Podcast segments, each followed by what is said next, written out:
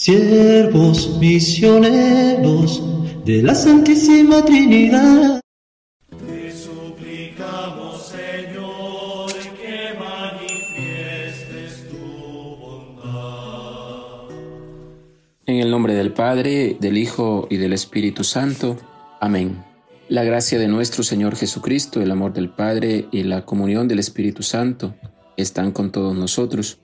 Le saluda el Padre Edwin Guerra, promotor vocacional de los siervos misioneros de la Santísima Trinidad en Centroamérica.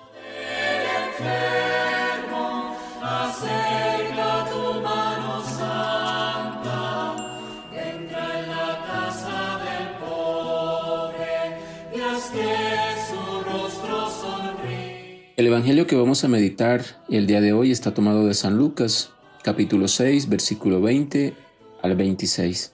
En aquel tiempo Mirando Jesús a sus discípulos, les dijo, Dichosos ustedes los pobres, porque de ustedes es el reino de Dios. Dichosos ustedes los que ahora tienen hambre, porque serán saciados. Dichosos ustedes los que lloran ahora, porque al fin reirán. Dichosos serán ustedes cuando los hombres los aborrezcan y los expulsen de entre ellos, y cuando los insulten y maldigan por causa del Hijo del Hombre. Alégrense ese día y salten de gozo, porque su recompensa será grande en el cielo, pues así trataron sus padres a los profetas. Pero hay de ustedes los ricos, porque ya tienen ahora su consuelo. Hay de ustedes los que se hartan ahora, porque después tendrán hambre. Hay de ustedes los que ríen ahora, porque llorarán de pena. Hay de ustedes cuando todo el mundo los alabe, porque de ese modo trataron sus padres a los falsos profetas. Palabra del Señor.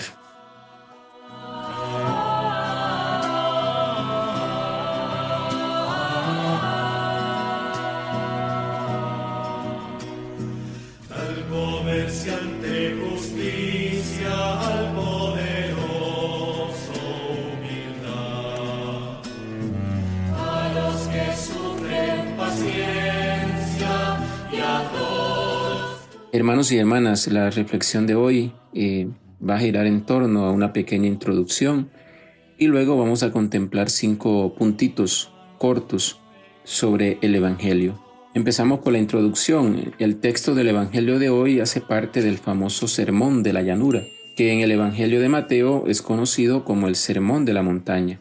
El Sermón de la Llanura comienza en el versículo 17 y termina en el versículo 49 del capítulo 6 de San Lucas. En este sermón Lucas va a presentar aquello que le da esencia a la vida cristiana, la cual es la práctica del amor. Para comprender más profundamente el mensaje de hoy, demos unos pasitos hacia atrás. En Lucas 6:12, Jesús ora al Padre. Después de orar, escoge a los discípulos y luego se reúne con ellos y con la multitud. Entre ellos está la expectativa de formar una sociedad nueva. Todos están listos para oír esa proclamación solemne de Jesús, donde todos tendrán más libertad y vida.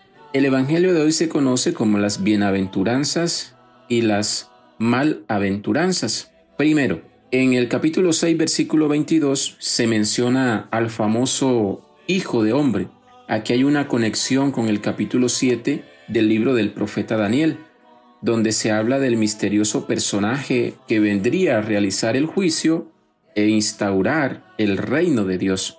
El texto de hoy es en realidad la proclamación del reino y del juicio realizado por Jesús en nombre de Dios.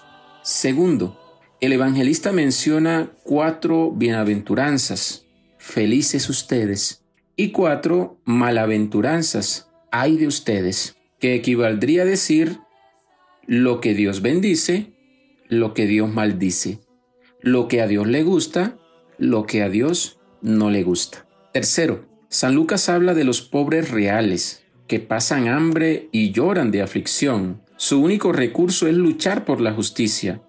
Son los pobres los que generan transformación en el mundo porque ellos son los que se mantienen fieles al proyecto de Dios como lo menciona el profeta Sofonías en el capítulo 2, versículo 3 y capítulo 3, versículo 12 al 13.